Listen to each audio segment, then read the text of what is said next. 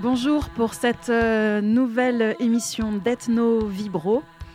Un épisode spécialement consacré à David Greber, un anthropologue euh, décédé prématurément au début du mois de septembre.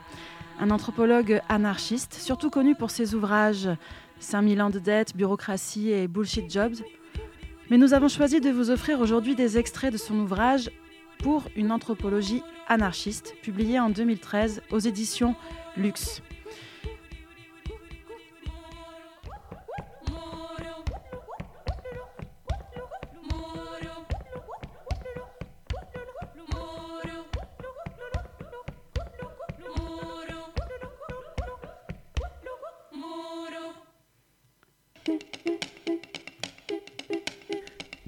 Ethno Vibro, l'effet social total.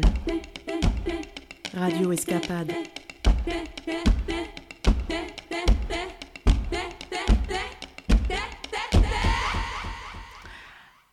Alors oui, pour cette euh, émission en hommage à David Greber, nous allons parler de sciences sociales et d'anarchie, le lien entre les deux avec euh, évidemment euh, la remise en question aussi du régime du vrai issu des Lumières, et puis euh, notre époque dans laquelle la science est déboulonnée en tant qu'idole. Et comment ne pas voir que la science est aussi une activité humaine, soutenue par des pouvoirs politiques, eux-mêmes en prise avec des pressions économiques considérables. Alors, comme disait Kropotkin, le libre accès de tous au savoir est important. Et comment faire quand la recherche est soumise à la tutelle d'un État et à des contraintes économiques? Dans La science moderne et l'anarchie, Kropotkin disait L'anarchie s'est rangée pour l'individu contre l'État, pour la société contre l'autorité, qui, en vertu des conditions historiques, la domine. Que faire de la science dans ce contexte? On peut parler d'anarchisme épistémologique quand on lit Paul Feyerabend, qui parle de l'éthique de l'indiscipline et d'une éthique de la responsabilité du chercheur. Alors, euh, on va essayer de parler d'indiscipline, même si euh, nous proposons une émission euh, disciplinaire qui parle de sciences sociales. Et je reprendrai les propos de Samuel Hayat et Sidonie Verhaeg, euh, quand il parle de la contribution des anarchistes à la construction des sciences sociales, oui, c'est une contribution souvent minorée. Et euh, grâce à David Greber, nous allons pouvoir aujourd'hui euh, aborder bah, cette contribution aussi, et la contribution aussi de l'anthropologie à la pensée anarchiste qu'il a pu développer donc dans cet ouvrage pour une anthropologie anarchiste. Alors, avant de commencer la lecture, je vous propose donc d'entendre euh, ma collègue Gaëla Loiseau qui nous a fait une biographie succincte de David Greber euh, à sa manière ethnolovée. On l'entend tout de suite. Ethnolove, ethnolove, ethnolove.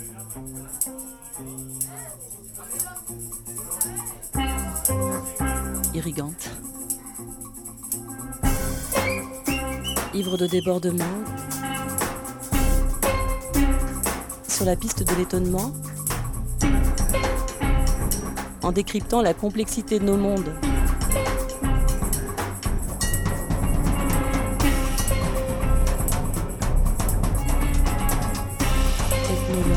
Ethnolove, ethnolove, ethnolove.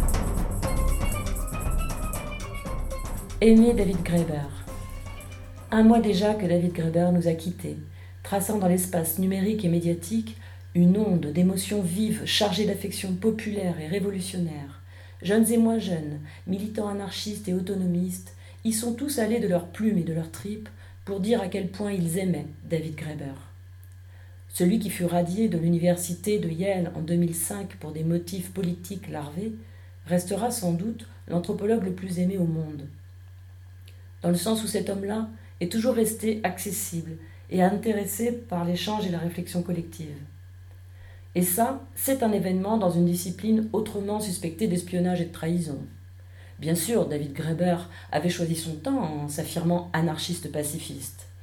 Issu de la classe ouvrière de New York, on aurait pu penser qu'il se soit, comme d'autres, accommodé de son ascension sociale dans le monde universitaire pour se faire une petite place confortable dans ce milieu somme toute élitiste.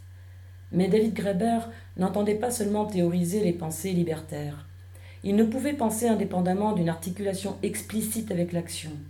On l'avait vu aux côtés de Noam Chomsky ou de Michael Moore en figure de proue du mouvement Occupy Wall Street, protestant par des occupations de l'espace public, par le slogan subversif et les manifestations joyeuses contre le sauvetage des banques avec l'argent public, contre les expulsions et expropriations consécutives à l'explosion de la bulle spéculative de 2008. Cette crise, il s'en était saisi pour reconsidérer de manière salutaire le poids moral de la dette à travers 5000 ans d'histoire. Il avait voulu, dit-il, voir s'il était encore possible d'utiliser les outils intellectuels que sont l'histoire et l'ethnographie pour influencer le débat public sur des problèmes réellement importants. Or, si l'on considère que la dette est une promesse faite par un débiteur à un créancier, il y a toujours une échelle de valeur qui s'ajoute dans le traitement qui sera fait du paiement de la dette, nous dit-il. La promesse d'un homme politique au peuple auquel il s'adresse durant sa campagne électorale est généralement subalterne par rapport à la promesse que ce même homme va faire à des chefs d'entreprise ou des banques. Alors on peut aussi pousser le bouchon, euh, nous dit David Graeber, en s'interrogeant sur l'utilité sociale des boulots de merde qui ne servent en définitive qu'à abrutir plutôt qu'à susciter des formes d'épanouissement dans le travail.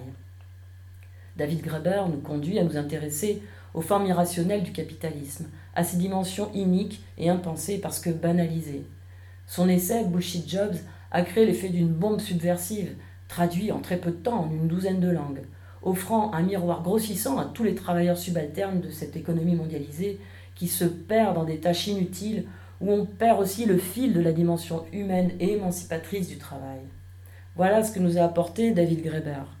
Et j'aimerais apporter à mon tour, par rapport à, la disparition de cet homme important dans le monde, dans le monde capitaliste, dans le monde militant et euh, dans le monde de l'anthropologie, deux informations importantes. Tout d'abord, le département de sociologie de la, London, School of Economics, qui avait accueilli David Graeber après son départ précipité de l'université de Yale en 2005, qu'il avait soutenu d'ailleurs, proposera une discussion sur Zoom le 20 octobre prochain à partir de l'œuvre de David Graeber, qui va laisser incontestablement une trace importante dans l'anthropologie du monde moderne. Et enfin, pour tous les amoureux de David, on se donne rendez-vous le 11 octobre pour un carnaval intergalactique à la mémoire de David Graeber, qui se délectera de nous voir tous masqués, déguisés, costumés, endimanchés, comme vous voulez, dès lors qu'il s'agit de lutter ensemble pour un monde meilleur. Merci David, à bientôt. Ciao.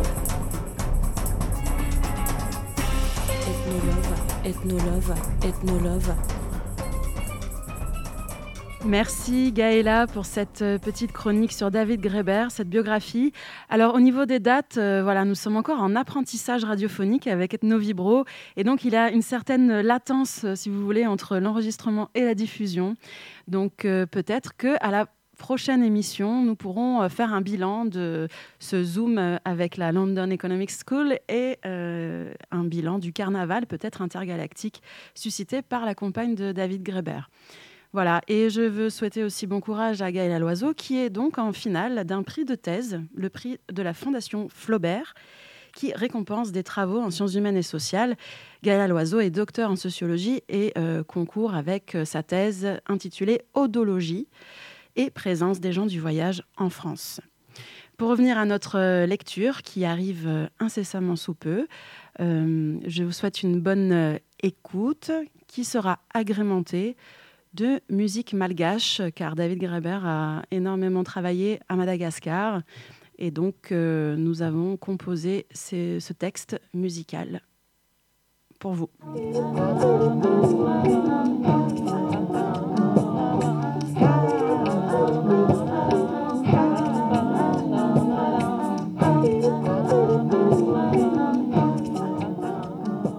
Quelle sorte de théorie sociale aurait un intérêt pour ceux qui tentent d'aider à l'émergence d'un monde dans lequel les gens sont libres de gouverner leurs propres affaires?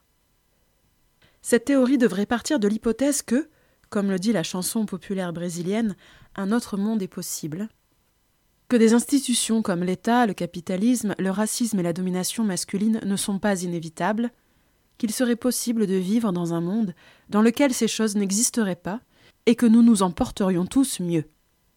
Adopter un tel principe est presque un acte de foi, car comment pouvons-nous avoir des certitudes à ce sujet? Il pourrait s'avérer qu'un tel monde n'est pas possible. Mais quelqu'un pourrait aussi arguer que c'est justement cette absence de certitude absolue qui fait de cet engagement envers l'optimisme un impératif moral. Puisqu'on ne peut savoir qu'un monde radicalement meilleur est impossible, ne nous trahissons-nous pas tous en insistant pour continuer à justifier et à reproduire le gâchis que nous avons aujourd'hui Il faut bien sûr répondre ici à une objection inévitable. L'utopisme a mené à des horreurs sans nom, alors que staliniens, maoïstes et autres idéalistes essayaient de façonner la société en des formes impossibles, tuant au passage des millions de personnes. Cet argument dissimule une conception erronée, celle qui veut que le problème ait été le fait même d'imaginer un monde meilleur. Les staliniens et leurs semblables n'ont pas tué parce qu'ils avaient de grands rêves. En fait, les staliniens étaient plutôt reconnus pour leur manque d'imagination, mais parce qu'ils prenaient leurs rêves pour des certitudes scientifiques. Cela les a amenés à croire qu'ils avaient le droit de recourir à un appareil de violence pour imposer leur vision. Les anarchistes ne proposent rien de tel. Ils ne présument aucun cours inéluctable de l'histoire et reconnaissent que personne ne peut promouvoir la liberté en créant de nouvelles formes de contraintes. En réalité, toutes les formes de violence systémique sont, entre autres choses, des atteintes au rôle de l'imagination comme principe politique, et le reconnaître est la seule façon de commencer à envisager l'élimination de la violence systématique. C'est là la première proposition. La seconde, je dirais, est que toute théorie sociale anarchiste devrait rejeter volontairement toute trace d'avant-gardisme. Le rôle des intellectuels n'est certainement pas de former une élite qui puisse parvenir aux analyses stratégiques justes et ensuite entraîner les masses. Mais s'il n'est pas cela, alors quel est-il? C'est une des raisons pour lesquelles j'ai intitulé cet essai pour une anthropologie anarchiste, car je pense que l'anthropologie est particulièrement bien placée pour nous venir en aide sur ce point. Et ce n'est pas seulement parce que la plupart des communautés autonomes et des économies non marchandes réellement existantes dans le monde ont été étudiées par des anthropologues plutôt que par des sociologues ou des historiens. C'est aussi parce que la pratique de l'ethnographie offre en quelque sorte un modèle, même si c'est un modèle rudimentaire et naissant, de la façon dont pourrait fonctionner une pratique intellectuelle révolutionnaire qui ne soit pas avant-gardiste. Quand on réalise une étude ethnographique, on observe ce que les gens font et on essaye ensuite de découvrir la logique symbolique, morale ou pragmatique implicite qui sous-tend leurs actions. On essaye de découvrir la logique derrière les habitudes et les actions des gens, logique dont ils ne sont pas complètement conscients. C'est précisément là un des rôles évidents d'un intellectuel radical. Observer ceux qui créent des alternatives viables, essayer de comprendre quelles peuvent être les implications plus larges de ce qu'ils font déjà, et offrir ensuite ces idées, non pas comme des prescriptions, mais comme des contributions ou des possibilités, comme des dons. C'est plus ou moins ce que j'essayais de faire lorsque j'ai suggéré que la théorie sociale pouvait être refaçonnée en un processus de démocratie directe. Un tel projet devrait avoir deux dimensions, ou deux moments si vous préférez, en dialogue constant, l'une qui soit ethnographique, l'autre utopique. Rien de ceci n'a grand-chose à voir avec ce que l'anthropologie, même l'anthropologie radicale, a été au cours du dernier siècle il n'en reste pas moins qu'il y a depuis toujours une affinité étrange entre l'anthropologie et l'anarchisme, ce qui en soi est significatif.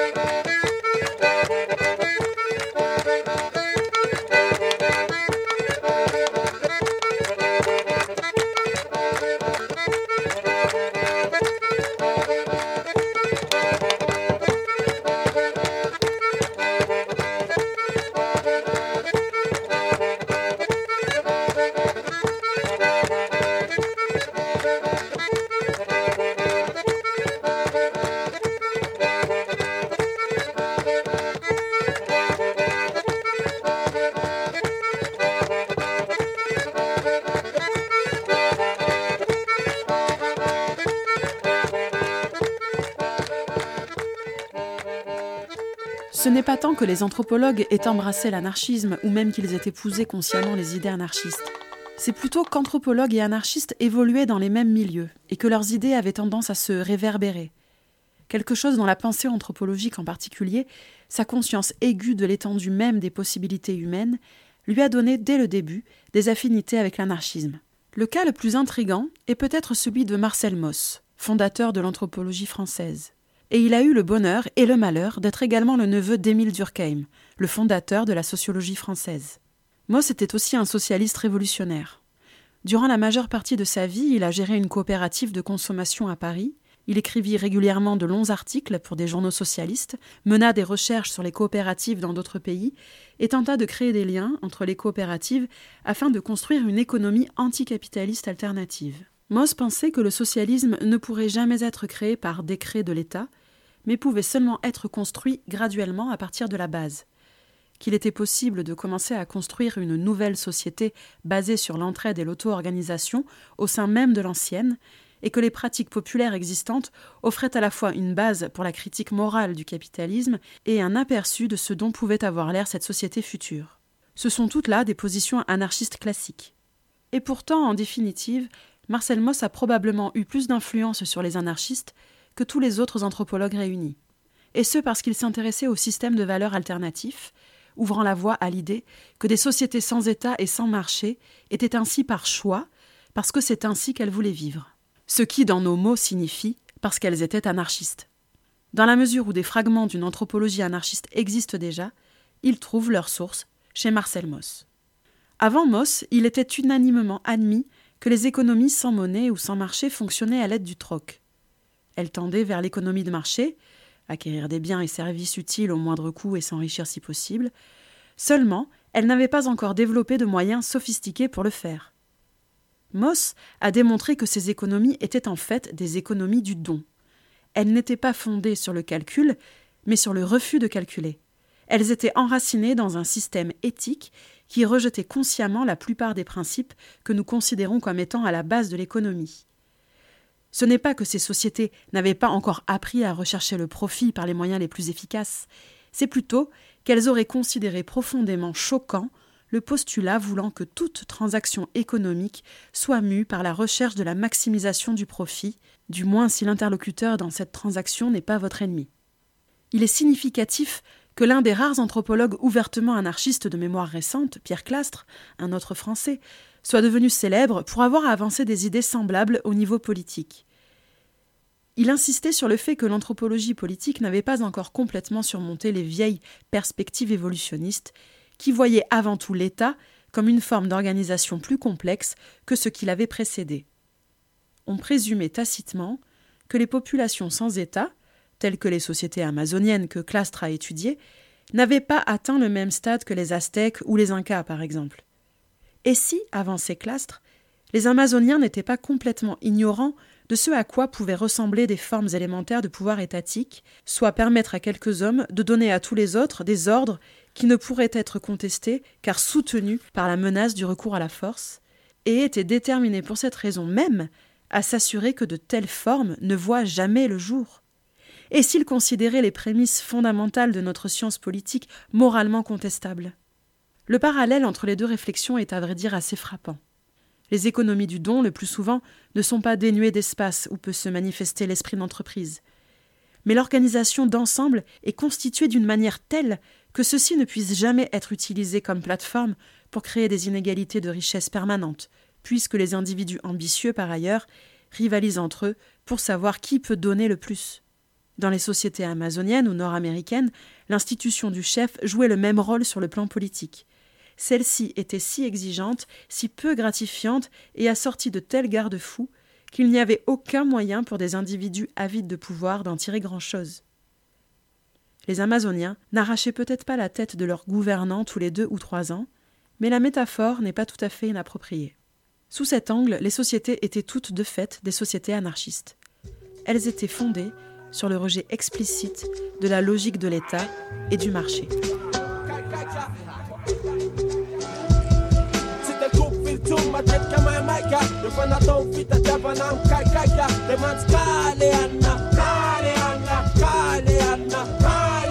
alebeny tena ka tsy maintsy mandray andraikitra. Tsy de hita fitsony fefa tena raikitra. Mifitetavana tsy manapetra. Etsetra efa voatsotrano irin'olona fa tsy tsely sako farany herinano sisa fomba tafahoana.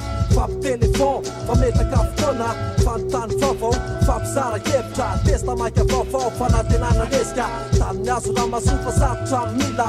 Asa felaisy sopatra asa fela itila miriva mavitanyny hevitrara anjara. Sakaisany bandresy tsy balavo amy tafara. Oay le lige le mosafitinao ny ferany andriamanitra tsy manampy sa tsy manampy ny tenany. Mba olana mahomby io anao te hotafita apondreo fa miandra anao lay masoandro mibalika efa natenana ndrainkôfo sy ny kala A vizete ya chaka matrake achikeru matrake achikecha atandepita kabila ntumpanu vas fulsona bezao tulewarikwa mzao tampena tumatimbula pikwa mzao tesetikwa mzao natoka mzao vasao manuvvanuva kely teknike amzao ao ataoko isanandro efa groupeolompanandro atitana melatiane tipsofitaizon fiane ao ataoko isanandro Ifakupon mpanandro Nanditana milatyane Mpamindefa na tenana ndray mikofy sy ny kala Tsy de filtso matetika maimaiky Efa natao fitadiavana mikarikaika De mantsy kale anina Kale anina Kale anina Kale anina Mamitatidy manaraka testamenta Refa tsy maintsy kopo foana i testamaika Ho atlale anina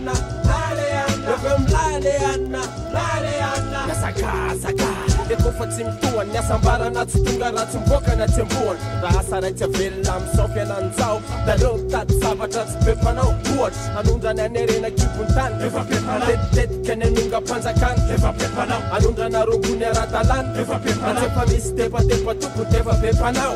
Tsy maintsy anondrana rapo fanatenana passeport Then giant run giant run tumetusambate tumetusambate aichukua nkila tochruki andefna tawadis utut leundaniwa ndesmuk mandaleftono yowantekakane titoloklesim taktake stanis navela dia tasnyakukaikak skupunefa mule uvalaktia ianaramboatra amy saignitrosikely le era anatiko tsy lamipely milakidasy ny asasa mifaniamaiko sy miaky avako zao. Zao mifapanasy paika tsy tenangô voasariky anaraka tsy saktare marika mba tsy hosotrovaka asitrika tsy nilobaka uh! tsy dekopy filotsono matetika maimaika efa natao fitadiavana amikaikaika de mantsy kale anina kale anina kale anina Mam mitatit, manaraga testamenta. Refați mai cu fona în testamenta Cu atlaleana, taleana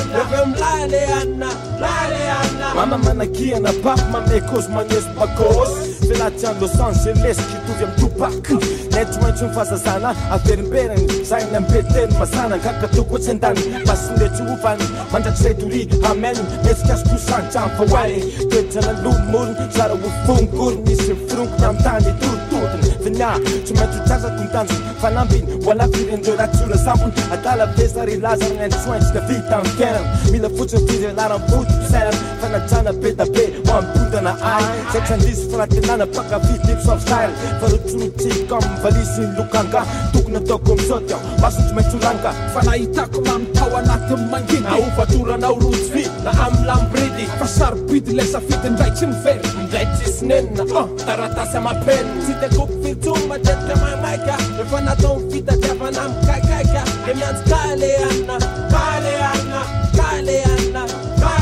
Mamita jiti, manaraka testamenta. Nepatimeti kupona i maika Wat laile anna, laile anna. Devem laile anna, laile anna. Tide kup mateka ma teka mai maika Nefana don fita japanam kakaika Dement kaile anna, kaile anna Kaile anna, kaile anna. Mamita jiti, manaraka testamenta. Nepatimeti kupona intesta maika Wat laile anna, laile anna. Devem laile anna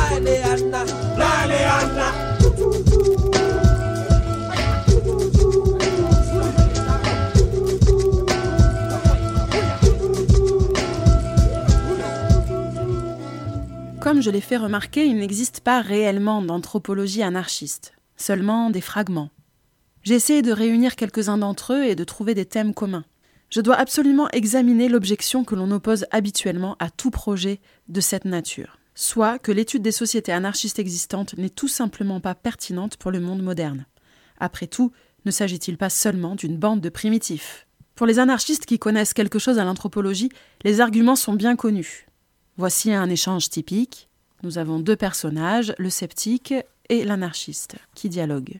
Le sceptique. Eh bien, je prendrais peut-être cette idée d'anarchisme plus au sérieux si tu pouvais me donner des raisons de croire que ça puisse fonctionner. Peux-tu me donner un seul bon exemple d'une société qui a existé sans gouvernement? L'anarchiste. Bien sûr, il y en a eu des milliers. Je peux en nommer une douzaine sans réfléchir. Les Bororo, les Beining, les Onondaga, les Vintu, les Emma, les Talensi, les Vezo, etc.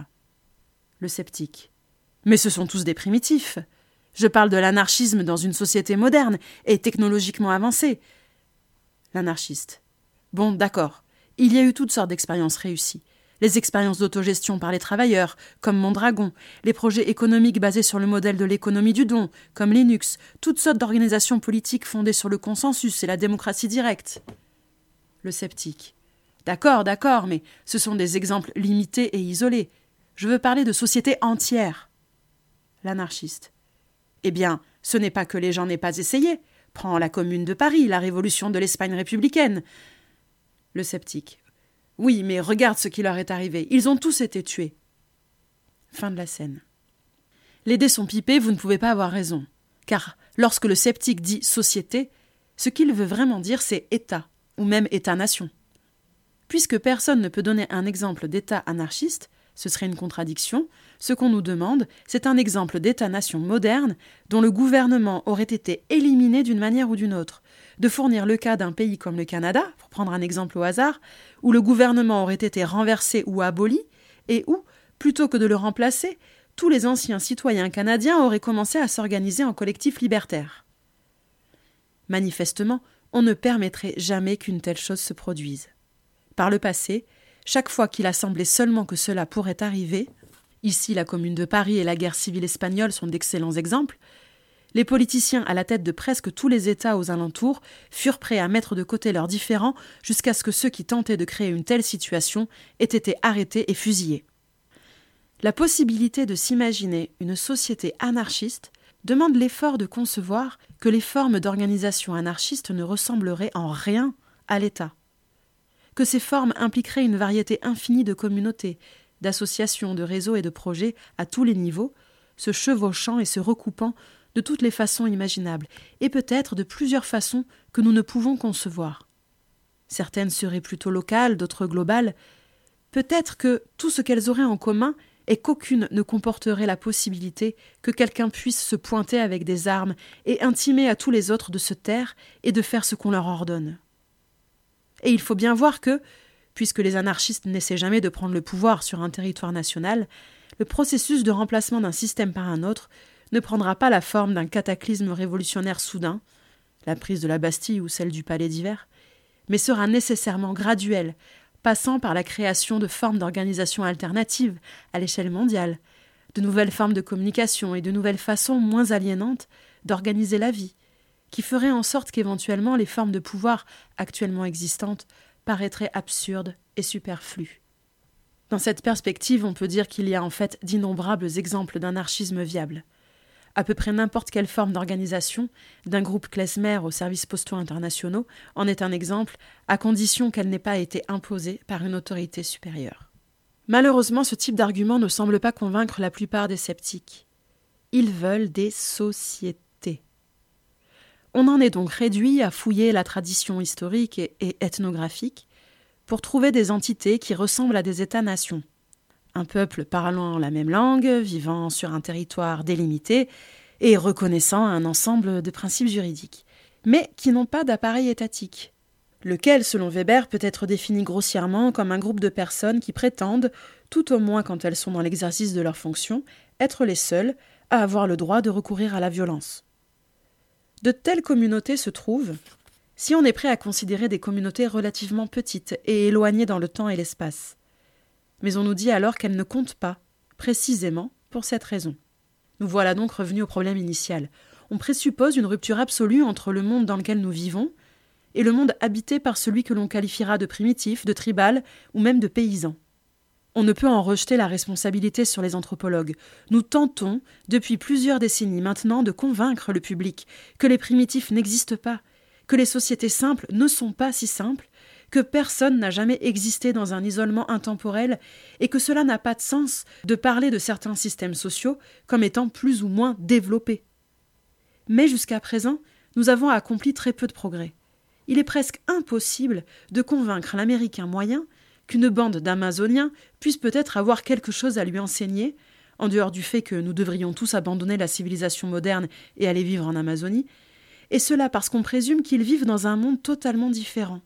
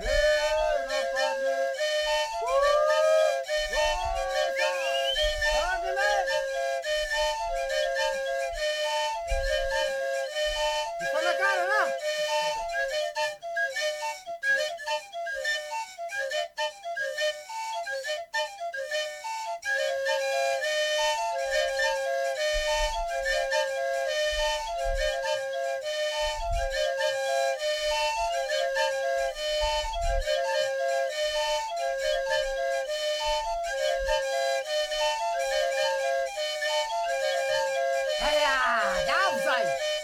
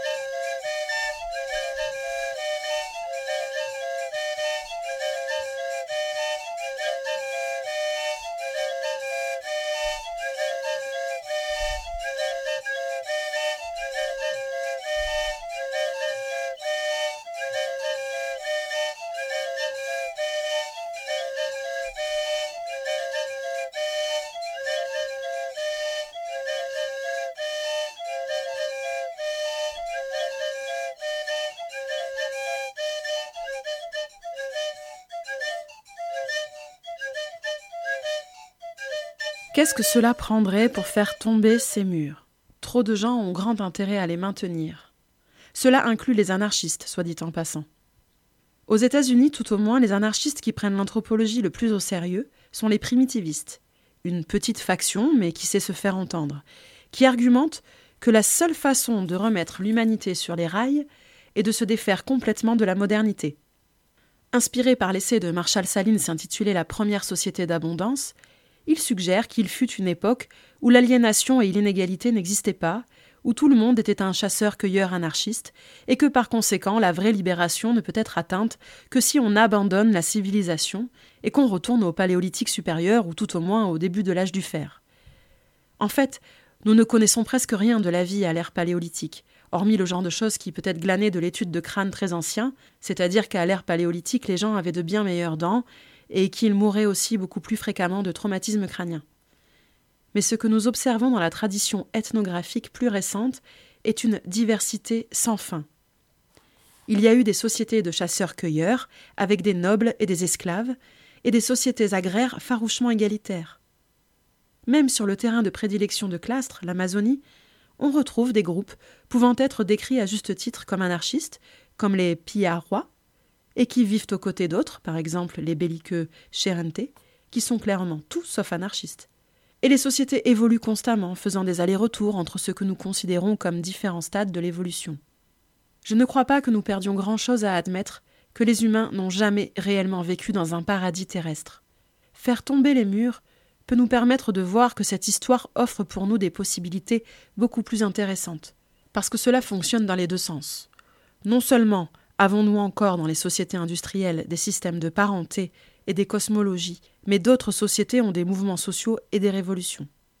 Ce qui signifie entre autres choses que les théoriciens radicaux n'ont plus besoin de se pencher interminablement sur les deux mêmes maigres siècles d'histoire révolutionnaire.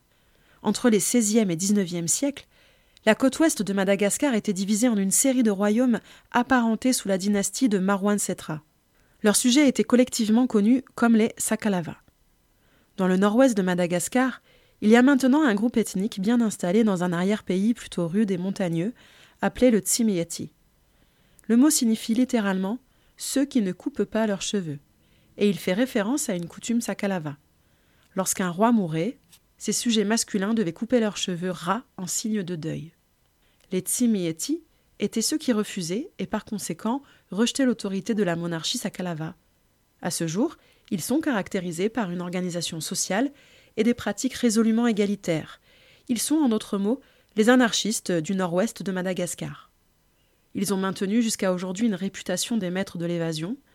Sous les Français, les administrateurs se plaignaient qu'ils pouvaient envoyer des équipes organiser la main-d'œuvre pour bâtir une route près d'un village Simi-Eti, négocier les conditions avec des anciens apparemment coopératifs, et retourner avec l'équipement une semaine plus tard pour découvrir que le village avait été totalement abandonné, chacun des habitants ayant déménagé chez un parent ailleurs au pays.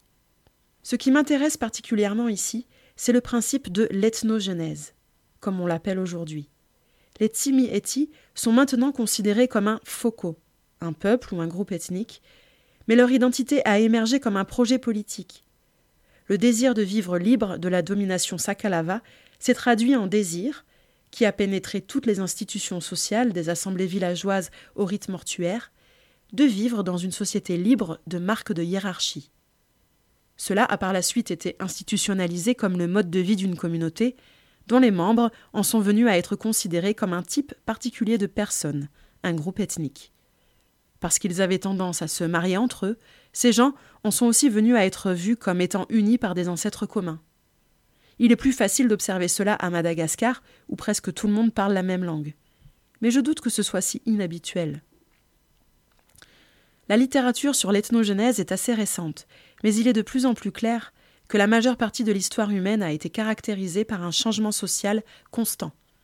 Il s'agissait, plutôt que de groupes intemporels vivant pendant des milliers d'années sur des territoires ancestraux, de nouveaux groupes qui étaient créés tandis que de plus anciens disparaissaient. Plusieurs de ceux que nous en sommes venus à concevoir comme des tribus, des nations ou des groupes ethniques étaient à l'origine des projets collectifs d'une sorte ou d'une autre. Dans le cas des Tsimi Eti, il s'agit d'un projet révolutionnaire. Tout au moins révolutionnaire dans le sens que j'ai développé ici, un rejet conscient de certaines formes de pouvoir politique au-dessus de leur tête qui pousse aussi les gens à repenser et à réorganiser la façon dont ils interagissent au quotidien. L'ont travaillé en sculptant la chair, au sens propre comme au sens figuré, à travers la musique et les rituels, la nourriture et les vêtements, et les pratiques funéraires. C'est en partie pour cela qu'avec le temps, ce qui au départ était un projet devient une identité, une identité qui peut même paraître en continuité avec la nature, ancrée en elle. Les projets s'ossifient et se solidifient en vérité ou en caractéristiques collectives qui ont la force de l'évidence.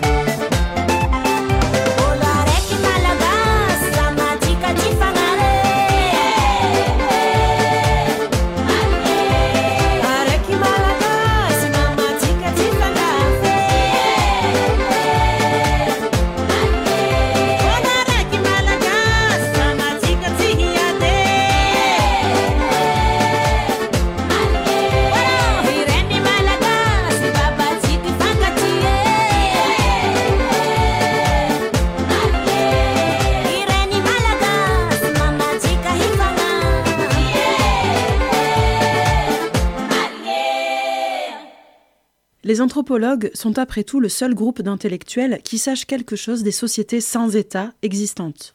Plusieurs ont vécu dans des coins du monde où les États ont cessé de fonctionner, ou ont à tout le moins battu en retraite et se sont effacés de façon temporaire, et où les gens gèrent leurs affaires de façon autonome. Les anthropologues ont tout au moins une conscience aiguë du fait que les lieux communs sur ce qui se passerait en l'absence d'un État sont en réalité faux. Alors pourquoi?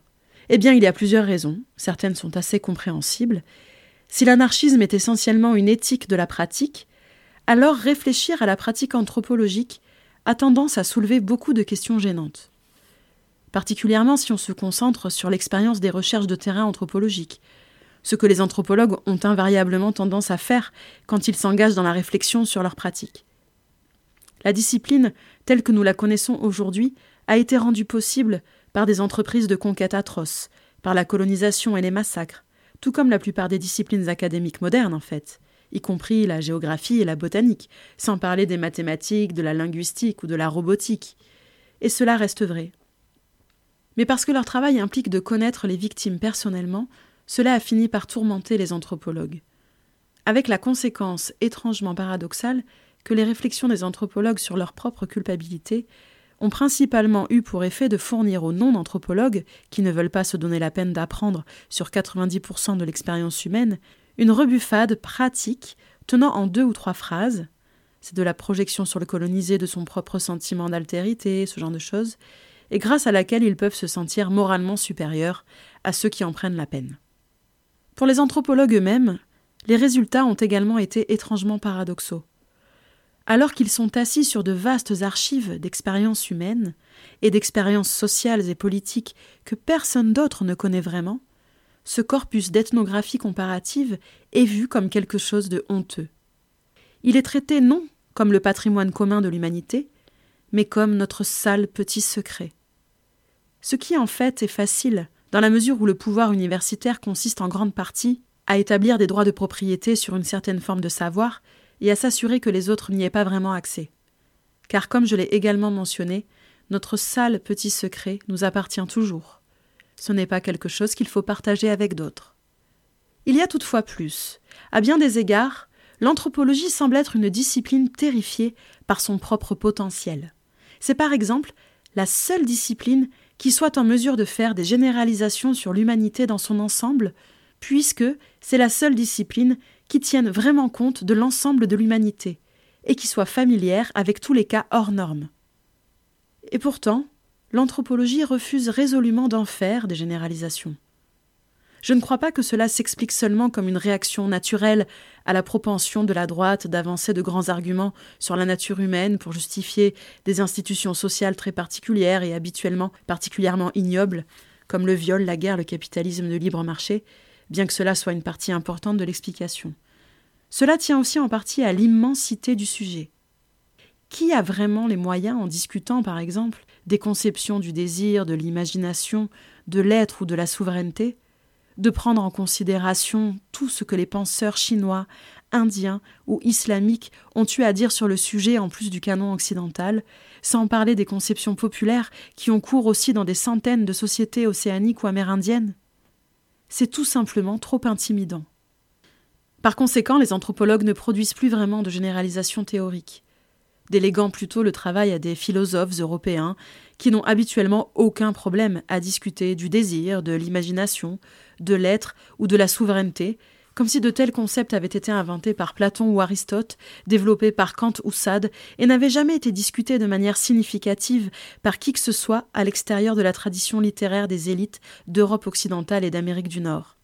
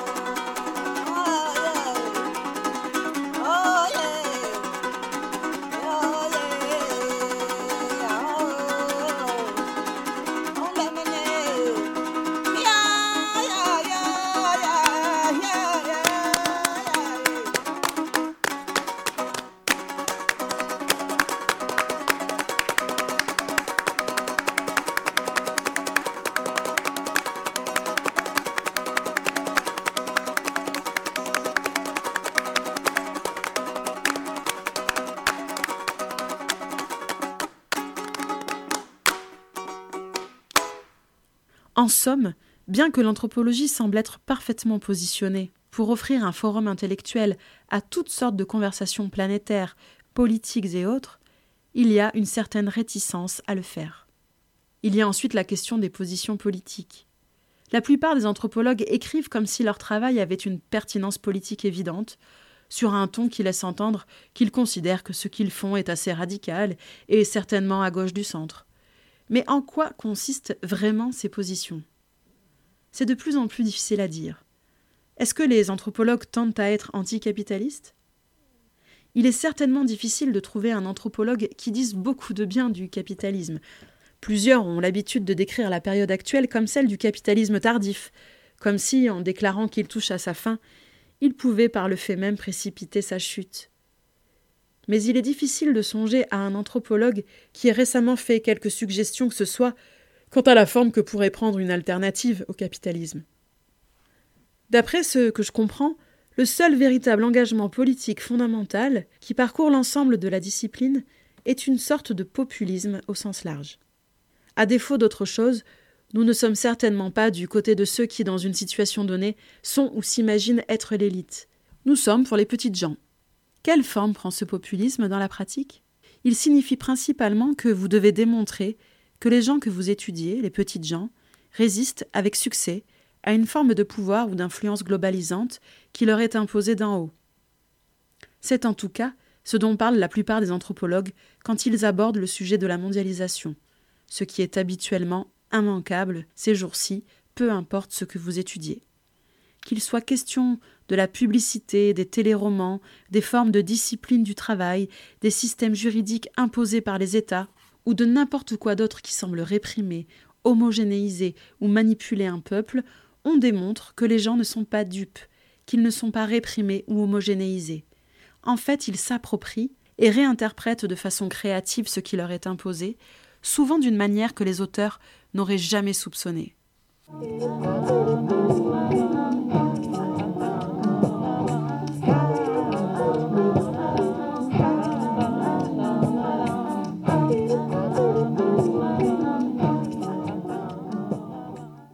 Ethno Vibro. Euh, je remercie Siam pour la technique. Euh, vous êtes toujours sur Radio Escapade. On se retrouve dans 15 jours pour euh, une émission Varia avec différentes réactions à cette première heure passée en compagnie de David Greber. À très vite.